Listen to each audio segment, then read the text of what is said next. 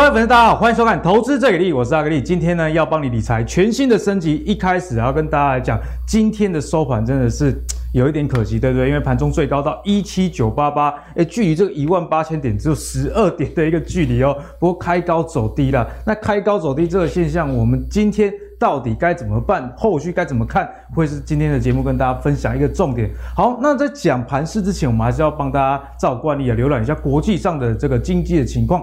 毕竟啊，你知道全球股市现在是联动还蛮深的，像台股啊，这个前之前匍匐震荡前进，其实也跟美国这个升息可能会提早有关啊。不过我们现在看到，美国人家是要升息，不过中国是降息啊，他们的这个存款准备金的利率呢，调降零点五个百分点，那这样会有什么结果呢？阿格力直接帮大家画出一个重点啊，大概会释出一点二兆的人民币，诶，单位是人民币哦，所以你把它变成台币，诶，这是一个还蛮庞大的一个金额啦。那为什么要这样做呢？因为今年你看他们的 GDP 第三届成长率保五破功，那为什么会破功？之前大家知道嘛，不管是限电啊、疫情等等的影响，以及一些房地产。的一些风险啊，所以这个降准似乎啊也是为了这个平稳房地产也有一点关系啦。好，那看完了这个中国情况之后呢，我们来看一下台湾的一个情形哦。因为大家知道股市其实都是这个资金的流动所造成的一个波动嘛，所以有没有钱进来，有没有活水，就是非常非常重要一件事情。那讲到十二月，大家都有一个嗯。既定成熟的概念，哎，外资放下去。不过，如果我们从数字来看，哎，似乎不是这样哦。因为金管会已经公布了，二零二一年，也就是今年的十一月啊，外资净汇入金额是六十点九八亿美元哦，这个大概是一千七百亿台币，是二零零九年十月以来最高的汇入金额啦。所以，因为这笔活水的关系，就法人预估啦，哎，有助于台股的年终以及元月行情的一个表现啊。那情况到底是怎么样？就是我们今天跟大家讨论一个重点。好，首先欢迎今天的两位来宾，第一位是我们技术分析王子阿信，那第二位是我们的股市龟公子海豚。那一开始呢，要先跟阿信来请教一下，然后讨论一下台股后续的走势啊。因为我们最近看到我们投信投顾的这个老大哦张琦，他说啊，明年第三季有机会看两万哦。诶，之前不是说好像是什么时候？今年年底第，第四季吧，我想说年底的时候。对啊，现在变成明年了啊，没没关系啊，反正都都给他讲，该来的还是会来啊。但是老大，你不要乱得罪哈，好不好？好，那我们来看一下，为什么他觉得台股会往上走呢？有一个原因还是在于这个获利能力的，因为大家知道，像 S&P 500，我们昨天节目有讲啊，哎。长期走势其实跟这个企业的获利有关，台股也是差不多哦。因为中美贸易战的关系啊，其实最近几年台湾已经摆脱过去电子股，也很久没有听到这个词了，对不对？对，很久。毛三到四，对，现在只有听到哦涨价、缺货，一直涨，一直涨，一直涨，很少听到这个毛三道四了哦。那其实这个也是有这个数据的哦。二零一九年的这个盈余跟今年。上市贵公司盈余相比啊，诶，今年是已经四兆了哦，这大概是二零一九的两倍这么多啊，所以看起来台股基本面真的确实是相当不错。那他看好呢，半导体、电动车、元宇宙啊，重点就在这里哦。明年第三季全球解封加持，冷满店啦。不过这个九个月后，那如果回到现在，阿信怎么看？虽然大方向对看起来应该是不错的，不过现在此时此刻呢，我这样讲，其实我我还蛮认同他。我记得之前在上节目的时候，嗯、我就说过，我蛮认同。张琦他讲废话不认同要认同，人家老大 对吧？老大不管怎么样，一定要认同他一下。但其实我要这样讲说，他讲的每一项，就是我们要看一下他讲的每一项东西到底是我觉得合不合理。嗯，像之前那个末日博士，那个已经，你真的很讨厌末日博士？我我真的很讨厌那种，就是你知道，就是书读很多那一种。对，你不要偷偷骂我，好了，那我这样讲，所谓的毛山道士，就以前大家我们知道台湾都代工嘛，对，那代工的毛利率通常都很低。那可是现在不是啊，因为现在刚好就中美贸易战，所以台湾就是一边吃美国一边吃中国，哇，中美贸易战都爽，爽到台湾。欸、以前呢、啊，如果这个货币升值的时候，这些公司就超雷蛋，对，因为毛利率有三百。对，现在台币这么强，也没听到什么公司出来说我赚不到钱，大家都赚翻了。你看那个第三季的上市的公司的营收吓死了，对，很好，就台国基本面很好。那当然他讲的就是几个东西。半导体、电动车、元宇宙，这个其实在节目上就已经讲到烂了嘛。嗯哼，半导体这不用说，联电、台积电。对，电动车像之前提到的第三代半导体这一块，那或者像元宇宙，这个其实在节目也讲过说，我觉得这个东西它会是一个未来一个很大的题材，所以我觉得在题材部分也是对。那至于说明年第三季全球解封的加持，冷满店大家拢刚刚来啊，到底是当时未来？其实。没有人知道，就像他之前讲第四季，哎，现在也往后移。对，我现在讲没有人知道，但是我觉得说，只是在目前的情况看来，其实是没有什么太大的变化的话，当然就是对于指数也不会太过的预设立场，嗯、因为我觉得说太大的悬念。对，就是你产业部分如果没有什么太大的问题，那当然我觉得就还好。OK，好，那我们继续往下看一下，那。我要讲这张图是在之前上节目，我记得好像是十二、十一月底的时候，就是你给我们的尴尬线啊，哎、欸，对对对，多空分水岭嘛。我记得在十一月的时候，其实也也有也有讲过一次，嗯、那个时候我讲过说，到了这个位置就会被被打下来。哦，今天就有这样的一个味道，没有没有，那是碰到。那是十一月的时候，哦、不一样，每个月不一样，每这个数字每个月都会变。啊，这个数字每个月都，所以当时对，所以当时十一月的时候，我说过了这个位置，可能就被打下来。OK，好，那到后来我们看到十一月的时候，它真的是被打下来。嗯，但是这个月呢，这个月就很有趣了。这个月有跟大家讲过，多空分水岭是在一七二四七。对，没错。好，有没有跌破？哎，这个月都还没跌破，连碰到都没碰到，连碰都没碰到。所以我说，就这个多空分水岭，它只要不要不要跌破，我觉得整个行情它都是偏向一个是一个多方的角度。嗯哼，对，因为你如果跌破的话，那当然你再来紧张说，哦，台股可能会不会出了什么事情？对。但目前看起来，其实。这个多空分水岭，它都还是能够守得住。那只是说，好，我们来看到今天，今天真的有趣了。今天的那个实体部分还要再小一点点，因为这个，因为这个是在盘中的时候，因为我一点半录影啊，所以就还没有更新到最新，还没有更新到最新的。那我这样讲就是说，其实这个位置它就是个什么密集套牢区，为什么压力就重重啊？为什么会造压力重重？大家看一下下面这个，你看，我们比较一下两边的成交量。阿信有教我们看长短啊，这边就明显比较长，对吗？就是这用看的就知道，就哎这个这个位置比较长。那可是你看哦，这个位置套了这么多人，他好不容易过了多久？过了半年之后可以解套了。那大家的想法是什么？先跑再说，已经酸了，对吧？对，这大家都会想要先跑。所以说，对于这个地方，我觉得说今天就算开高，然后走低，其实蛮正常的，也不会太意外，对，很正常。对，其实今天指数收的很好，现在最高点一七九八八。跟你讲，后边还有个点八八，发发发发八八八八哦，八哦这种八，哎，你这个人真的不乐观。看，我们就是正面思考，没有你你乐观，我就要悲观，我们一定要有一个要反向嘛，对不对？不能说两个都乐观。你要提醒一下风险，对，两个都乐观，万一跌下怎么办？对，所以说我早上看到这个数字的时候，我说我自己就笑了。这个是要发发发发还是八八八八？做手真的是蛮有艺术的哈，连这个指数小数点都控得那么好。我是觉得他蛮厉害，能控的这个小数点才真的是厉害。对对对，然后搞不好他只是不小心控到而已。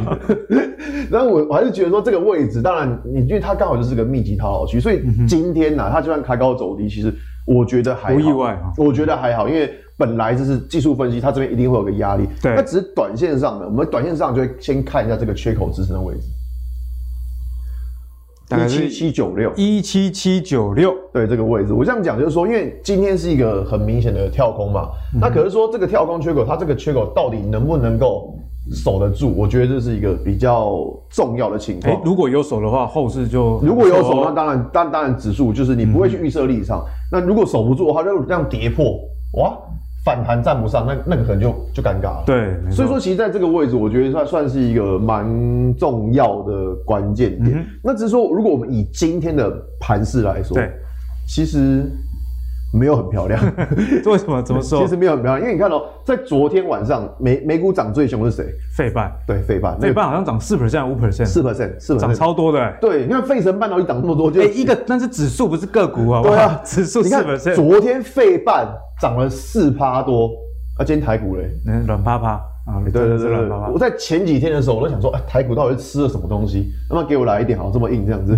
对，然后结果，哎，怎么怎么今天就瞬间软掉？对，所以我说今天走势其实没有这么的健康，就是因为昨天晚上美国股市是涨，费城半导体。对，那今天我们的台积电，我们的老大哥。好像也还好，没有太大的动静，根本就悲剧啊，根本就悲剧。因为它台台湾今天的半导体是真的不强，联电也是开高走低，都都不强。只是你看到半导体其实都还好，都没有说特别强。那反而是早盘撑指数是靠谁？是靠航运把指数撑上。就那时候撑指数反正是靠航运，航运在这一段已经撑了很久了，然后到了今天要创新高了，还在靠它撑。那个我觉得这样就不对了。就是你在攻指数，我都跟大跟大家讲，你在攻指数的时候，你一定要有个最有利的东西来进攻。哎，如果以台股的这个百分比来说，当然就是电子跟半导体嘛。没有只有一个叫台积电啊，台积电只有一个叫台积电，就是你要攻的话，你一定是靠台积电。啊，对了，因为零零五零一半就就它了嘛。对你，对你就是最好的情，我觉得最好的剧本。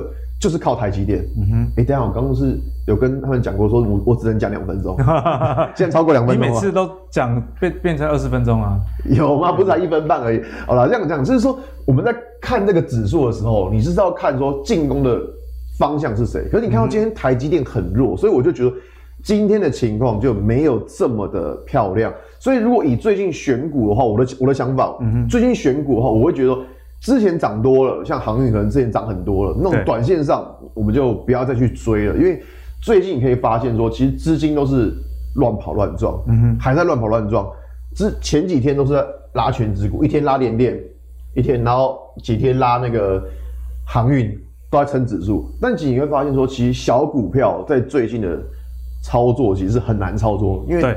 很长都给你开高走低，不然就给你杀下来，大概一波就没了，就没了。对，就跟放烟火一样，biu，然后就哎、欸，以前比方说在我们追股票的时候，想说追强，可能还会强个两天三天，嗯、没有，当天追就是最高点。当天追，哎、欸，当天怎么就没了？这样。所以其实你会发现说，现在整个指数的节奏是很快。嗯、那节奏这么快的情况之下，我们能做的就是去找一些就是还没有发动。我觉得这是现阶段在指数准备创高的时候，一个比较需要去。关注的情况。好，那阿信，你刚刚说这个要去抓一些还没有发动啊，哎，这时候就给你出考题了。嗯、那如果现在你不要再给我们这些模棱两可的答案，嗯，选股你现在看什么？半导体。半导体。对，我就说了，就是如果我说我看好指数，我我会选半导体。对，就我首选就是一样，我会我还是会看台积电。嗯、就是我我觉得我的角度就很简单，就是如果你要攻指数，嗯，以指数的角度来，以指数的角度来说的话，你要攻指数，你一定就是靠台积电嘛，嗯、因为台积电。其实你说它基本面有问题没有？你各个各个方面来说，它都是非常的强。所以如果我要看的话，其实我在看。当然你说一些细产业就算了啦。嗯。那可是我要看的就是说，在整个半导体部分，台积电它会是我未来一个很重要的观察方向。所以说，你像我们刚刚看到张喜那个，我说他的论点我是认同，他就讲了半导体。对。所以半导体，那当然你看台积电就一定是用台积电去冲锋，我觉得这样是最好的情况。所以说，在接下来整个。观察的方向，我觉得一个很重要，除了像元宇宙之外，还有一个东西是在于台积电这一档股票到底能不能够把指数整个冲上去。所以呢，关键还是要看台积电，没错，这样就对了。OK，好，那阿信也给大家这个。未来的一个方向，如果指数要动，你真的觉得要攻一万八，甚至以后看更高的台积电不能不动啊！你总不能金融那边轮来轮去，航运这边轮来轮去，主轴还是要回到这个金圆双雄嘛，毕竟权重确实是比较高的。好，那讲到这个金圆双雄呢，阿格力就帮他整理了，哎，最新的。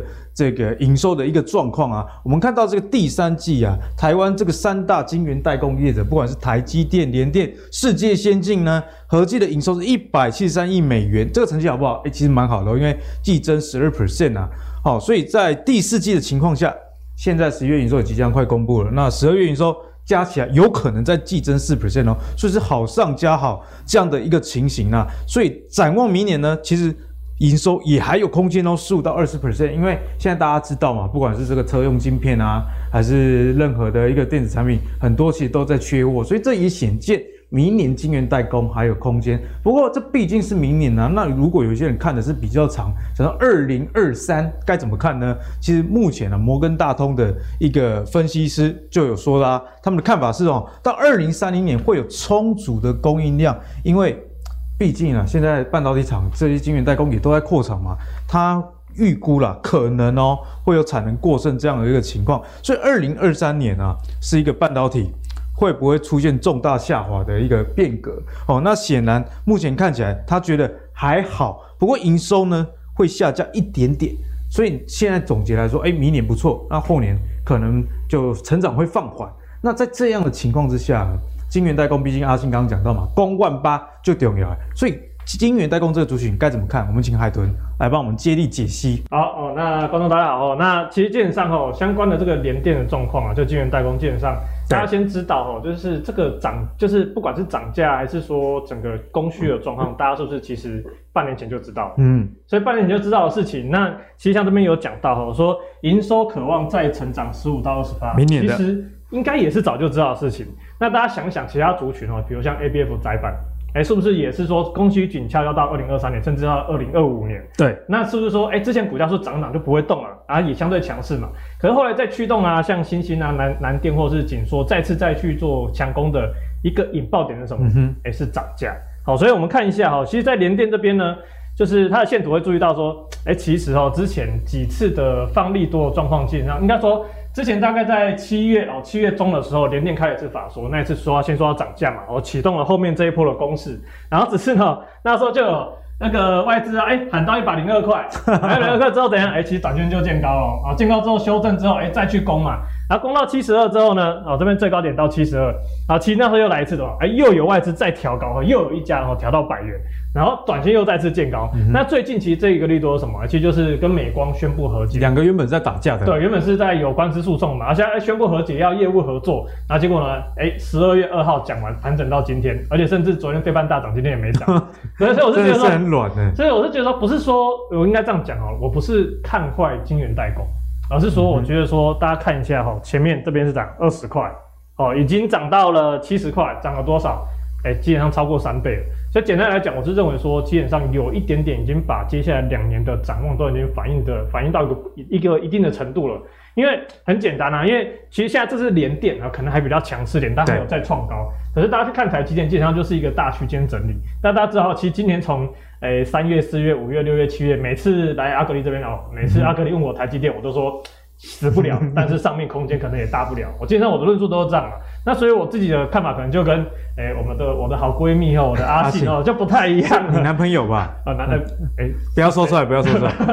好，所以呢，就是我基本上我是认为啦吼，晶圆代工不管台积电还是联电，展望没问题，基本面没问题。嗯、那明后年呢，再继续。甚至目标价要到可能没问题，但是你说短线的爆发力，我觉得可能还是相对来说是机会比较，比较缺乏一点啊。对，比较缺乏爆发力啊。就是你要买，你要丢着逢低捡，我觉得其实都是一个不错的策略。但是我觉得你要以短线波段也要有个一两礼拜二十趴的几率，我觉得是相对低的。是好，所以呢，联电跟这个台积电为什么短线上不动？可能就像海豚刚刚讲的啦，这些事情其实大家早就知道，甚至在今年年初的时候，台积电冲到六百七十几的时候，对对对大家就已经知道了。好，不过。不管怎么样，晶圆代工毕竟还是台湾的一个焦点啊。嗯、那刚刚阿信说攻万八啊，嗯、或者是往上攻，一定是要需要台积电嘛。嗯、所以如果是像台积电，例如说像昨天，哎，它是红的啊，嗯、但是整个盘势上震荡大概有三百点那么多了。嗯、所以这样综合来看啊，万一啊台积电之后真的像阿信讲的这样一直往上涨，可是会不会再出现垃圾盘这种情况？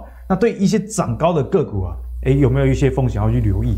好，其实这个说真的，我跟阿信真的没有套好。啊，我们今天真的完全是站在对立面，你们每次都这样讲，没有没有，我今天真的是跟他完全看哦，看今天是对立面啊，看相反，因为他不是看认为台积电要带大盘往上攻嘛，你被他吐的对啊，对，我要搞来刚刚跟他吐槽，我觉得台积电不要再涨了哈，你想想看前面几天。涨涨那个涨台积电哦，大家大家死死鱼一片嘛，对不对？然后涨航运死鱼一片嘛，对不对？好不容易到了今天，台积电终于休息，它不涨了。哎，今天中小其实是有点动的。其实海豚说起来是算是佛心来的，为了芸芸众生呐。哦，因为大部分人可能手上可能他持有 ETF 有持有台积电，可是他本人可能没有投资台积电，这是真的。那我们看一下，因为基本上台积其实昨天大家有知道哈，就是指数在昨天最后半小时拉了多少？哎，将近一百点。哦，那台积电呢也是哦，最后半这是昨天的哦，昨天的五分钟线图哈、哦。那台积电呢，昨天最后五分钟，哎，这样子拉的、啊，大家想说，哇，那一定又是政府啊、外资啊、投信啊、自营商进来拉的啦。可是昨天我发现一件很有趣的事情哦，看这边筹码哦，这是大概外资哦跟主力还有八大行库的买卖头总哦，哎、嗯。昨天外资投信自营商主力，哎，其实都在卖超。对，哎，到底是谁买的？哎，其实八大行库其实一直买三百三十四。对啊，大部分的人都是卖。对啊，所以就哎，这是一个很吊诡的事情。所以我昨天其实看到费半大涨，我是蛮 蛮惊慌的。那这个惊慌惊慌焦虑，因为我觉得说昨天感觉这个台积电拉的盘是拉的很虚的，我很怕今天呢、啊，就是可能开高之后突破这个前高之后就假突破，然后可能又爆个大量就掉下来。嗯不过哦，这个这个状况在今天大概午盘的时候，大概这疑虑就有消除了啦。哦，那为什么呢？我们还是继续看下去嘛。因为今天台积电刚刚有说过，台积电休息，对不对？嗯。哎，基本上很多全职股都算休息。那今天比较强的，大概就是早盘可能航运还蛮强的，然后。飞机哦，今天又继续飞一下，继续哦，就没有没有大飞，今天稍微有飞一下这样子，所以整体来说状况还算 OK 啊，只是还是要先提醒大家风险。我们先把这个风险讲完，因为这是其实昨天晚上先准备好的，因为其实我是蛮担心说大盘在这边出现一个假突破哦，假突破哦，假突破定义就是什么？突破之后，哎，后来没有突破又往下跌，就叫假突破嘛。然后呢？要更担心的是出现这个爆量烂线，烂线，烂线就是什么？比如说长上影线像今天这样啊，但是今天这样好处是今天是没有爆量，今天成交量好像是三千三还是三千四嘛？就阿信说的在消化前一波的套牢。对，所以我觉得今天这个量是还好，不足以构成所谓的出货量。那但是呢，其实还是要留意哦，这个 K D 指标哦，因为今天大概这里是十二点左右截的图，所以说 K D 指标这边的黄线就是 K 趴 K 哦，K D 有分一个趴 K 的指标跟一个趴 D 的指标。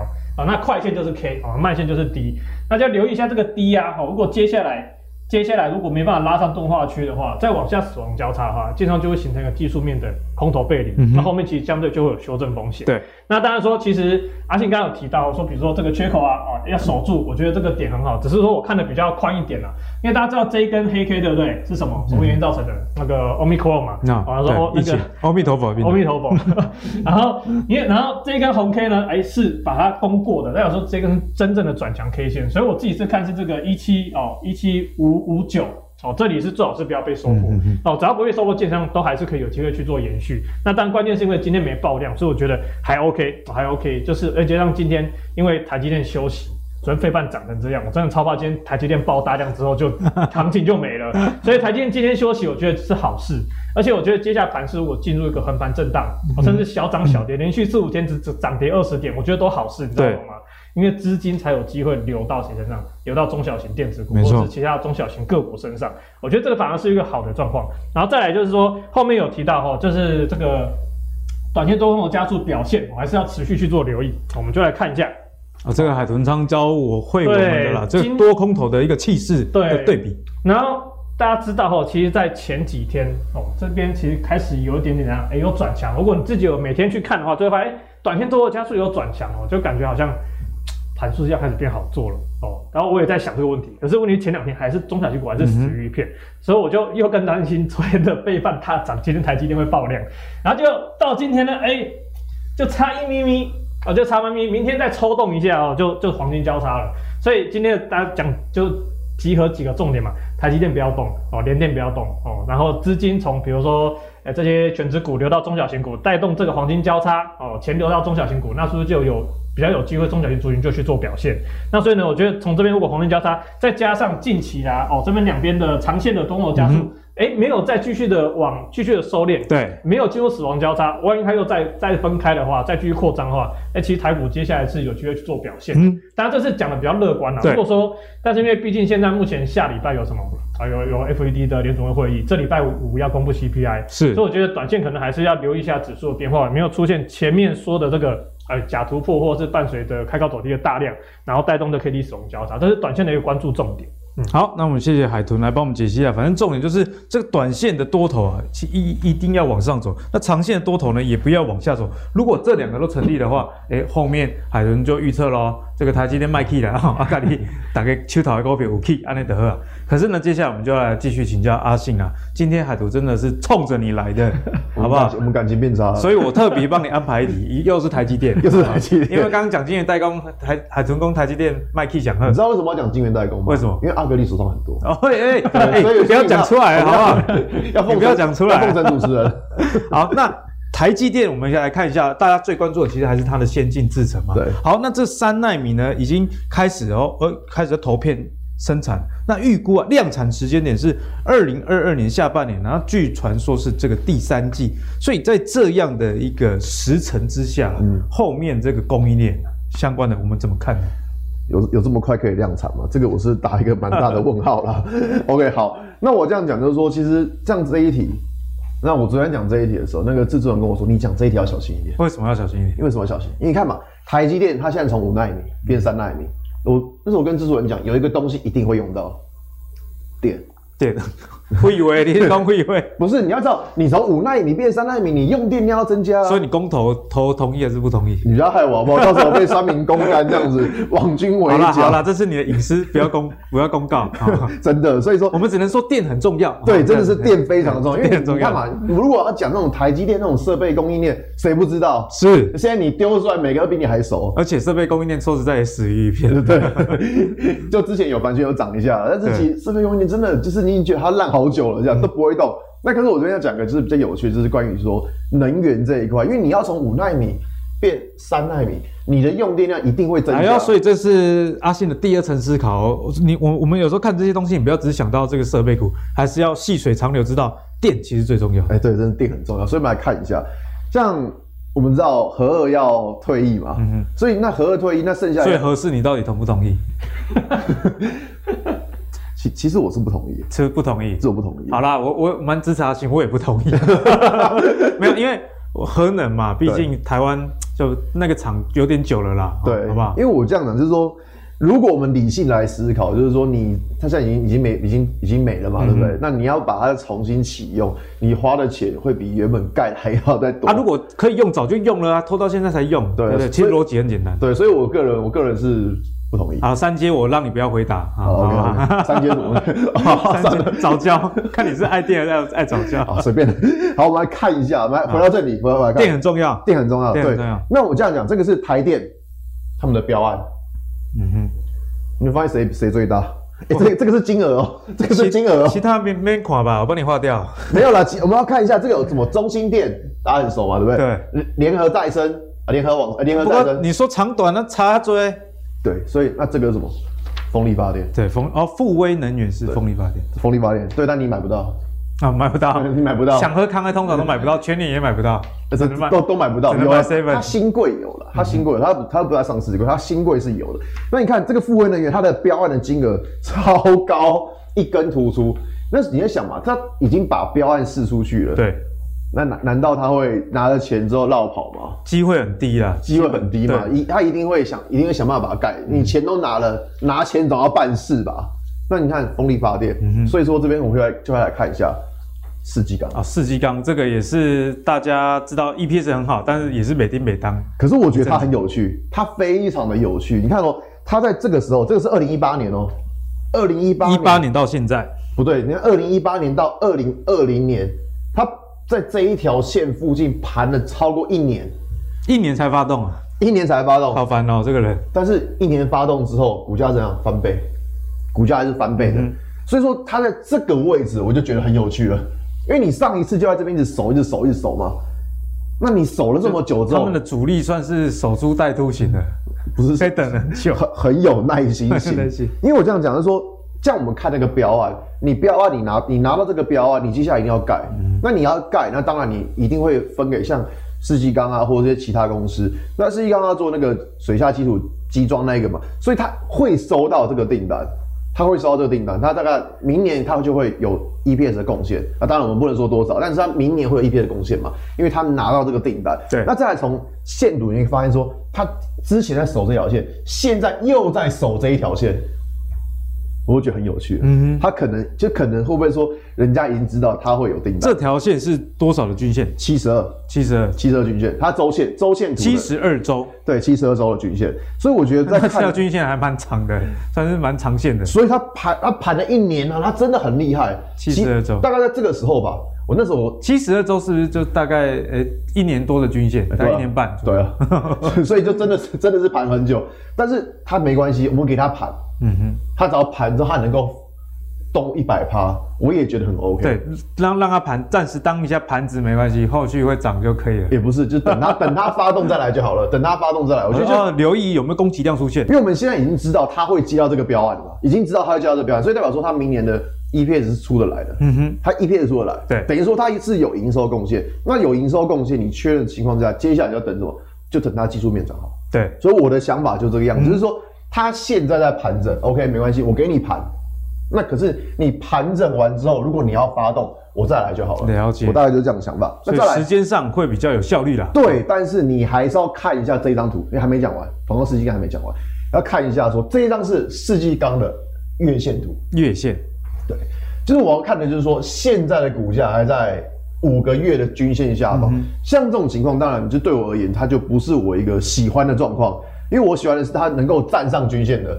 所以说，刚好它现在在盘整，我觉得盘一盘，那刚好，如果以后它能够站上均线的话，我就会觉得说，哎、欸，说不定它盘整的时间就已经快要结束。嗯、这个是我在看世纪钢这档股票，嗯、那当然还没讲完。不要是把我赶下台，没有，我是要帮你解释，就是说刚刚那个阿信有给大家看的这个风电的订单其实蛮窄嘛。对。那 EPS 如果确定，那你接下来就是等技术面好转，这样会比较有效率的。对，没错。我还说你万一把我赶下台，没有，我没有要赶你。我想说我还没有讲完呢。好了，那我们再来看，因为你看完风力发电之后，还有什么？哎、欸，太阳能啊之类的。欸、没错，就是太阳能啊。元晶，哎、欸，这不是偷海豚的标的？哎、欸，不要这样。我们之前讲过元晶啊。欸、哦，真假的？很久以前，很久以前，不管。啊，股票也没有专利啦，对嘛，对。不对？所以我会看到元晶，其实因为第一个，它算是太阳能里面少数无碳级。的，碳级，太阳能无碳级现在不干单，对，要帮他拍手。而且你看它的十月份跟十一月份的营收年增率，已经。有出现双位数跟三位数的成长，有加速度这样的感觉哦。哎，对，有加速这样的感觉。所以我，我我这样讲就是说，虽然说大家对于太阳能的印象会感觉说好像是，呃，能了解，了解一回，都都是好像不知道干什么这样子。对，但是元晶它比较不一样，它是能够有赚钱的。那当然，它因为是接到美国那边订单，对，所以它能够赚钱。那可是说以台湾这边的话，如果接下来假设核能它真的核二真的要退役了，假设，那也没有合适。阿信一直表明叫大家投不同意，你不要害我好不好？到时候你哎，你知道现在酸民很可怕，怎样？网军也很可怕。其实我觉得大家理性讨论啊，大，我觉得可怕的是大家不理性讨论，就是你就是对我就是啊，我就是对你就是错，不要这样。但我们怕的就是大家不理性讨论，我们怕的就是这个东西。那当然了，就我觉得说民主社会就是表达各自的想法，我觉得这没什么。那只是说我们还是就事论事来看一下，就是说你。你核能没有用了，你一定要拿两个东西来取代啊，一个是太阳能，对，另外一个是风力发电。刚刚讲的风力，对，所以说你你不可能说啊，就是用其他方式用爱发电不可能，我就不敢讲这决定来讲，对，就其他东西就很少了，但占比太低了，所以我觉得我会看的就这两个，一个是风力发电，另外就是太阳能。嗯、那我觉得元件也是蛮有趣的，就是你看它这边就是一条下降压力线，哎、欸，它在最近已经开始这样。有做一个突破了，嗯哼，所以我觉得像这种股票，就是它只要未来能够守住这一条下降压力线，然后再一根出现那种带量突破，我觉得它的线就会变得后面就好玩哦。对，后面就是可能那个太阳就升起来了，太阳升起来，太阳升起来，对吧？所以我觉得这以就是台积电，它现在呃五纳米要变三纳米，那用电量一定会增加的情况之下，我觉得说除了设备仪器这个题材，还可以。给大家是一个不一样的思维，风力发电跟太阳能。对，没错。谢谢阿信帮我们做了这个跳跃性的思考。这不叫，我觉得这是很正常的思考。我是你要有、这个、第二层的思考，好不好？不是直接想到设备股。好，那我们刚刚讲完了这些晶圆代工呢，接下来要继续请教阿信啊，我们就要聊元宇宙，因为阿信每次来都帮我们帮我们解析元宇宙嘛。我还记得上次你说八大要素嘛。什么社交啊，什么低延迟啊，什么我都还记得。其实我只记得社交啊，社交啊，因为元宇宙你没有上网去交朋友，不然要干嘛？对不对？我是在帮你想出路。我已经结婚了，我就说你已经结婚了，就不要再讲社交了，好不好？好了，那我们来看一下台湾有哪几大相关的概念股呢？那讲到元宇宙，在台湾其实还是硬体比较多啦。嗯，因为技术可能是 NVIDIA 啊，平台是 Facebook 之类的。对，如果以硬体来说，我们看到台湾啊，比方说最近涨很多的这个宏达电，嗯，哦，那广达大家也知道它有一些产品，那和硕呢？是最近讨论哎，还蛮多了，因为外传啊，苹果如果要推出这个 AR VR 的话，嗯、会找和硕。我觉得这也是有逻辑的、啊，因为 iPhone 常常也找它嘛。嗯、可是如果我们看营收占比啊，其实广达跟和硕这个算是概念上比较多啦。对。那如果这个的对营收影响很重的，那就是宏达电，因为你也知道它手机卖不出去了嘛，它自然这个 VR 眼镜营收只有八到九成。哎，我不是故意算宏达电，阿信，我跟你讲，我以前第一支人生的第一支智慧型手机就是宏。宏达电那支叫塔兔，第二支叫 Hero，你你有没有用过？我连听都没听过。你，你什么年纪的？欸、我我国我我我国中啊，不是我国中，我大学用的。我们两个同年，好不好？所以我要跟你说，我是宏达电用过大概五六支啊。后来大家知道，它最好是圆圆椭圆的那一种。对对对对，椭圆的椭圆的，对不对？啊，最后呢，就是最近销量不是很好，所以他们想要靠 VR 来重新逆转胜了。那也看到十一月的营收其实年增。呃，虽然是负的了，可是 月增是三十几趴了。所以现在多空交杂的情况下啊，这些是硬体厂。那接下来跟大家讲的就是说，哎，科技大咖们，大家也纷纷哎认同这个元宇宙，包含的这个刘德英董事长哦，台积电的这个老大说，未来十年元宇宙会逐步的发生啊。那蔡明介董事长也说呢，预期到二零四零年。呃，这个 VR 跟 AR 市场会有五千亿美元哦。那郭台铭董事长是说还要大概五到十年呢。不过看起来哈，好像都很久之后，十年，二零四零，二零四零是怎么样？二十年，二十年，二十年，然后这个可能要三十年了吧？对对对，五到十年。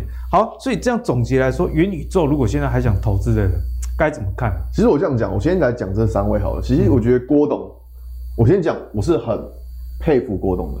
我要先讲。但他的一些东西，我实在是很 不予置评。大家都知道你骂他 MH，对。但是我觉得他现在讲这个元宇宙这东西，因为我觉得说这个东西是一个比较新颖的东西。那当然我，我我不我不能批评什么嘛。那我只说我自己的看法，就是我觉得元宇宙对它的确是需要一段很长的时间。但是我觉得它是的确这个题材未来还会还会继续发酵，嗯、这个还没走完。虽然说今天宏达电。家族全部陨落，宇宙都破灭了。但其实你会发现说，其实这一段时间，虽然说宏达电它做头盔了，它虽然涨不上去，对，可是其他涨很凶哎，其他的还在飙哦，这个题材还在飙，这个题材还没消失。我们来解释一下啊，好像这个 NFT，非同质性的一个货币代币，对，反正它就它就类似大家以前有买过那个棒球卡、球员卡，哎、欸，对，球员卡，他们后面会有个那个编号嘛。它就有点类似这样子，就是像最近最红的是说霹雳，它真的很厉害。哎、欸，其实大家不太懂这个 NFT 这个东西啊，那大方向就是用在艺术品上，哎、欸，对，这这个比率是比较高的，就是证明说，啊，你网络买一个数位版权的东西，对，那张版权后面写啊，这个是阿信所有，对对对对，大概是这样的概念。而这个东西你是可以转卖出去。嗯嗯。好，那为什么霹雳股价会飙这么多？啊，对，霹雳有从二十二，真的是宇宙霹雳爆炸，哎、欸，对，是真真的很厉害。我这样讲，霹雳它有卖个什么魔吞十二功能的卡牌，那个我是没有买，但是我知道它有卖那个卡牌。你对布袋戏有研究，对不对？完全没有，完全没有，讲的好像有研究一样，完全没有。我比你还有研究，我们至少知道素还真，我还知道史艳文，好不好？这个我也知道。史艳文太久了啊，好，我再回来，我们来看一下说霹雳为什么它股价飙那么凶？对，它那一套卡牌啊，好像是十二张吧。十二张，它多少钱？它卖三百，三百块，三百块左右台币，三百块。台台币。好啊，现在大家买来之后，是分成一张一张去卖，一张一张，一张卖多少钱？最高喊到一千，一千，我记得好像要一千多的，一千是一千块，还是一千？块台币？一千块台币，哇，涨很多哎、欸，对，很夸张哎，很夸张啊！你看到你买一包。沙霸。三排，你现在人家是拆分一张一张来卖，可以卖到一，这十二张就一万二，就四十倍。对啊，四十倍，很夸，所以我说很夸张的数字啊。好，那你这样卖，对，霹雳他在 J 卡那个地方有上架，那他能不能抽？他可以抽。嗯哼，人家卖越高，他他照他照样抽。哦，是这样的概念啊，是抽佣的概念。他照样抽，没有他卡牌卖出去之后，他一样后续照抽。嗯所以为什么他股价会涨这么高？哦，所以人家转卖之后，那他还是可以持续享有。哎、欸欸，可以。哎、欸，怎么怎么那么怎么那么爽啊？啊不然股价为什么这样涨啊？也有道理哦。啊，卖卖个卡牌就可以这样涨吗？对，所以说这个东西我觉得是比较有趣。所以你说它跟元宇宙有没有关系？元宇宙什么？元宇宙虚拟的，也还好像有。哎、欸，对，那什么虚拟货币有。所以没有关系？因为以后在元宇宙买一幅画或者买什么，其实就是 NFT 这样的一个概念。对，对，那这个概念其实它以后在用到元宇宙，它其实是适用。因为元宇宙它有一个很重要的东西，就是你里面的一些货币，它是要能够跟法定货币。就来做对，对对，来做兑换，就好比说我们在这个地方买，他可以用台币买，可以用美元买，他也可以用以太币来买。这样某某国某强国人才可以洗钱，是不是？呃，某强国人，我觉得应该会很禁止这个东西啊，要不然他真的会洗翻了。所以说，我们知道这个概念之后，当然一定要讲一下。对，挖矿概念，挖矿概念。对，那哎，为什么是三五一五的这个？我要先讲一下，说我今天在做这张图的时候，盘中大概是当时是涨，大概还不到三趴。嗯、然后结果刚刚忽然发现收盘收多少？涨停板啊，涨停板啊！对，可是因为我是每次都不早讲，马后炮阿信，你就今天还才才再来找我上节目，要怪制作人了。对，但是怪制作人啊，怎么会怪我？你昨天还找我上，我就会丢张图出来。所以以后下次记得。没关系啊，逻辑还是可以持续的。好，我这样讲就是说，华擎它就是挖矿，它就是很典型的挖矿概念。那它为什么股价好像最近会这么强？嗯哼，因为它接到 AMD 的订单啊，AMD 啊，AMD 现在大家听到眼睛都亮了。对，如果接到 Intel，可能就另外一回事，就是裤都溜了这样子。对，他接到 AMD 的订单，他订单多少钱呢？三亿是什么单位？美元。美元，哎，还蛮大的哦，很大，三亿美元很大，很大，对啊，所以很大啊，所以哦不容易，难怪涨停板，对，难怪涨停板。所以他接到这个订单，你看哦，他接到这个订单。那你觉得它股价？大家知道它股价会不会飙？嗯哼，一一定飙，一定飙，一定飙，所以一定飙。那我这样讲说，公司他自己讲说，它第四季的 EPS 会比第三季还要好。好，明年第一季会比今年第四季还要好，好上加好的概念。对。这公司也可以理解，因为你毕竟接到那么大，对，所以他明年就是什么都不干，躺在那边流口水就可以增加，躺着赚三亿美元的，嗯、躺着赚，对，所以那他的他那个毛利率就跟挖矿那个毛利率差不多，嗯哼，所以说其实我要想讲就是说，其实这个东西当然，因为我们知道 N NFT 概念。它就会跟所有的挖矿会去做一些连接，那当然就是这个今天已经涨停板了，我也不知道该该怎么说，但是我要证实一下，就是说我在当时做这张图的时候，它真的只有涨，对，截图时间是在这里，它真的只有涨涨不到三趴，那当然我盘中开始拉，我说完了完了完了完了。怎么办？因为很怕说来上节目被人不会啦，其实股市里面永远有机会，有时候盘有外在的因素，它不小心掉下来，哎、欸，这个时候也是一个机会。对啊，但是很怕被那个算命讲，你知道玻璃心吗？就是马后炮之类的。玻璃心，他先讲一下说，哎、欸，没有，我先讲好。但是我觉得说这个概念可以大家去知道，就是说原本在做这张图的时候，嗯、因为当时我是画这一这一根 K 棒，就阿信之前常教我们的大量大量对，然后你看把大量十字的高点画过来，它过去它这边。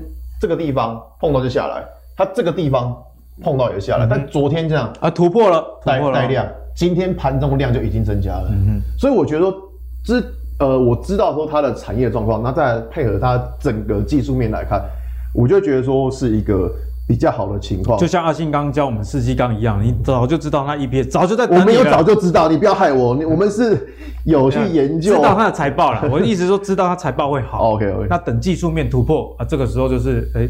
地天时地利人和。对，那只是还还没讲完，就是说，像华勤这样的，因为它上个月的量很大，对，所以变成说它这个月要进攻，它的量一定要放得更大。我觉得这是跟大家讲，就稍微补充一下。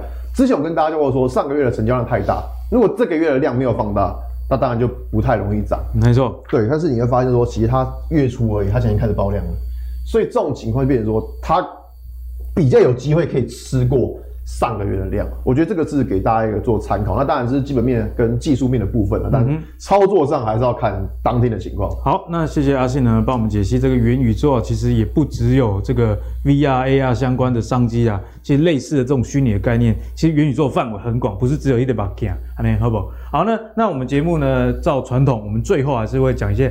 非电子股的，那今天的非电子讲什么呢？讲这个在天上飞的航空货柜啊，因为航空货运呢，其实再创新高哦，远东到北美啊，原本的这个牌价是喇叭块，十二月你也不高出七八一雄哦，没有人会收你的货，好不好？所以呢，现在大家就说啊，哎，现在这个欧美年节的集单啊。包机仓位什么都已经全满了，所以这些因素加起来的情况下，可能明年到上半年为止都不会出现低价。好，所以这个情况下，我们就来请教海豚，因为毕竟啊，航空股或者是货运相关的，不管了，反正跟这个运货有关的，今年大家就是很喜欢买。那其实这些股票其实波动也很大，有点难料，海象大，那空中有时候会有乱流。哈，那在现在这个 timing，我们该怎么检视相关的个股？好，那比如说像航运股，我觉得航运股开始动嘛，哈，但是基本上我的看法还是一样，哈，就是航运明年的状况就是，哎、欸，还是维持高运价嘛，塞港解决不了嘛，对不对？那所以大家，运价有可能掉不下来。但是问题是，明年运价运价维持高档，那最近虽然说运价也有在往上走，那但是呢，相对于今年的爆发性成长，成长力度其实就差很多。那短线来讲啊，我就简单带过。这个航运股哦，就货柜啊，哈，货柜运股，短线是有机会再去做一个攻击的哦，但是我觉得长线呢，大家还是要留意一下。你说呢？他们的动潮可能对他们的动能就没有像今年这么强，可是呢，哦，航空股。我还是要先讲，要先讲个结论啊，大家比较喜欢听结论嘛。就结论，航空股是偏多操作，因为他们现在是强势的，而且它不像说，哎，货柜运是已经跌了一大段之后出现一个反弹，对，也没有套牢区。那所以呢，航空股我觉得接下来有机会走出一波不错的行不错的行情。但是你说要像今年货柜这样飙，哎，可能还需要再去做观察，嗯、因为空运价格本来就比海运价格贵很多，然后他们又在涨价，因为是今年我年初在做航空股研究的时候，那时候也有研究说航空股有机会受惠这个运运价塞港，有机会转转货运到空运来嘛。可是呢，那时候是知道是说，哎、欸，空运基本上价格本来就很贵，而且常年来很难调涨。但是呢，从今年大概就是前几个月，我开始，哎、欸，他们开始出现涨价了，所以又又开始拉回来，然后。到了这两个月，哎，开始就开始在、这个。所以你有没有建议华航之后就不要再载人了？反正载货赚比较多。哦、对，接下来也会讲这个重点。好，你看哦，载货赚那么多，可是问题是明年有什么边境解封？对，哦，等下我们就一起讲。哦，那我们先看一下为什么这一波航空股会这么强，海运塞港。塞得乱七八糟嘛，对不对？然后美国又在那边又在要说什么港口要扩建什么的，可问题是，你从那个预算啊，到你国会通过啊，到整个港口建好要多久？对啊，要等二零二五年吗？北户期，北户期。然后等于说这些有些人有些急单就这样，必须要转空运，因为像刚前面有讲到嘛，说有些什么购物旺季啊，或者说感恩节的购购物潮，对，这、就是圣诞节的购物潮。基本上也就会有一些急单的需求，那加上美国一些库存的状况，基本上都比较偏低，所以有些急单，比如说像，呃，像巨阳就有讲哦，就是说跟那个巨大或者是一些健身器材，有时候以前都是走货柜运的，啊，现在都变成说一急单就变成要改走空运，嗯，变成说宁愿要支付比较多的钱，他们也要运，因为毕竟不运的话，哎，他们订他们会库库存，仓库会是空的啊，哦，所以就导致整个运价的上涨。那其实，在疫情前啊，客运跟货运的比例是七十八比三十八，大部分载人哦，小部分载货。可是呢，到了目前哦，哎、欸，差很多呢。现在只只在两两趴两那个不是两趴了，二十趴的人哦，在八十趴的货。然后虽然说目前也有说，比如说，呃、欸，是长龙嘛，好像还有增加两两班货机哦。可是问题是，可能还是没办法应付这个需求的状况。那接下来又有一种边境解封题材，就刚刚讲到了讲到的哦，边境解封，客运复苏。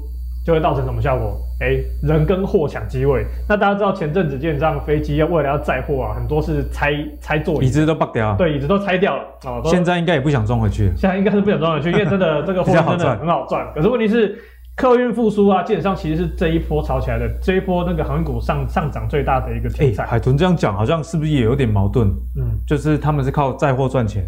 那股价上涨是这个涨，说之后可能会再冷，那再冷以前再冷的时候都是没有赚那么多钱，对啊，所以其实之前我有一阵子，我说真的，我最近有阵子是看空看空那个飞机的，原因就是我认为说，哎，接下来如果海运缓解啊，这些货回去海上之后，那你要载人啊，即便你机票因为通膨嘛，机票涨价之后，对，你的赚的钱可能还没有比载货的钱还多。反正我觉得航航空股是要往下走，确实确实确实。可是问题是现在就是继续塞嘛，啊，继续塞，变成说，哎，下货跟人要抢机会。可是你大方向的看法还是没有变，对对还是没有变，就是。长线来讲，因为我还是认为说，它跟货柜一样，一样是属于一个时机财，嗯，好，所以时机才过没，没用完的过年，对，没有用在过年的哈，所以他们这一波抢完钱之后，大家还是要留意一下后续的风险。那当然说。呃，我再回来讲货柜运的部分嘛，因为二零二二年哈，明年下船的水，呃，不不是下船的水，下水的船，下水的船还是比较少啦哈。到了二零二三年呢，新船会大增哦，加上之前万海说花了几亿弄了几几几万个货柜，对不对？所以呢，基本上这个相关的环节到二零二三年会比较明显的感觉，最好可能就到二零二二就差不多了。对，到最好就到二零因为这是有逻辑的供需问题了。对，就是等于说明年的空运可能是走今年的货柜，但是。要像货柜这么标，可能有困难，但是有空空间还是会有的。那另外就是碳碳中和政策的新规定嘛，就是说啊，你要装个脱硫塔嘛，哦啊，你要降速嘛，因为要配合这个碳中和，所以呢。啊，降本来就已经在北湖了啊，你又叫我降速，慢慢来塞，对对，慢慢就让它慢慢塞，所以我觉得，哎、欸，整个空运接下来是还蛮有机会的。台积电真的不要涨了啦，涨其他东西啦，好不好？继续吐阿信，对，继续吐阿信。那个风力发电可能也涨不起来，不会不会，风力 哎，风力发电啊，哎、欸，你是你这样就有认同了、啊，这个我认同，风力发电、太阳能基本上我也蛮看好的哦。所以刚刚其实，在录影前有跟阿信讨论了一下元金哦，那这个部分。嗯因为今天是阿信的局啦，我就不要再不要再吐他槽，让他偷一下。不过基本上元晶有蛮多不错的利多，刚刚阿信都没有讲到，很可惜。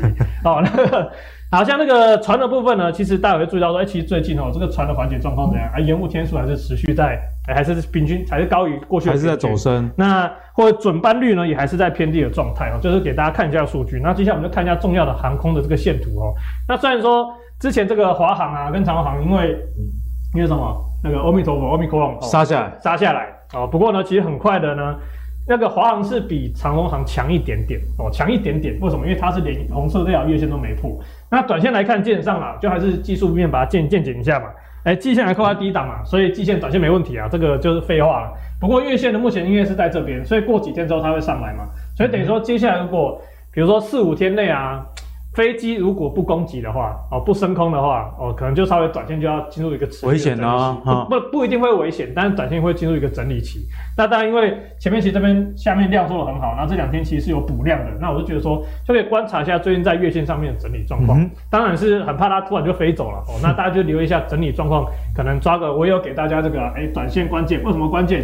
因为这一天是最近的量缩之后的补量的攻击嘛，上回全均线，所以这天跌破，所以所以应该说。昨天那一根 K 线啊，就是比较有一点点有一点意义存在哦。如果说跌破，代表说，哎、欸，这方这破多方可能是哎、欸，又短线又认输了，要继续整理啊，大家留意一下。那另外就是这个长航的部分，其实从基本面来看哈，长荣航会比华航好一点点。哎、欸，怎么说会比华航还要好？那一呃，基本上就是它的那个相关的这个那个货机，我刚刚说到嘛，那个十二月有两架新货机要要加入他们的机队，然后另外就是他们整体的营运状况。